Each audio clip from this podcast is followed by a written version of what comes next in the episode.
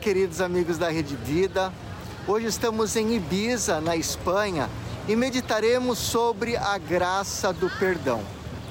Platão dizia: quem comete uma injustiça é mais infeliz que o injustiçado.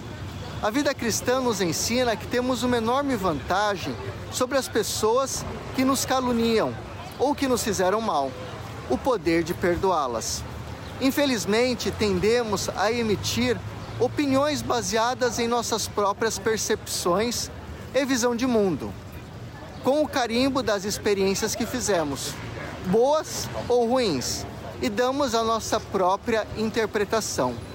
Nem sempre vemos os fatos como eles realmente são. Por outras vezes, sofremos a injustiça concretamente. A psicologia nos recomenda o perdão, que significa dar um passo além, rompendo com o mal que nos fizeram, quebrando um elo negativo. Um coração ferido precisa ser tratado e o perdão é o melhor remédio nesses casos. Professor Fernando Tadeu para a Rede Vida, frente a frente com a missão de comunicar. Tchau, tchau.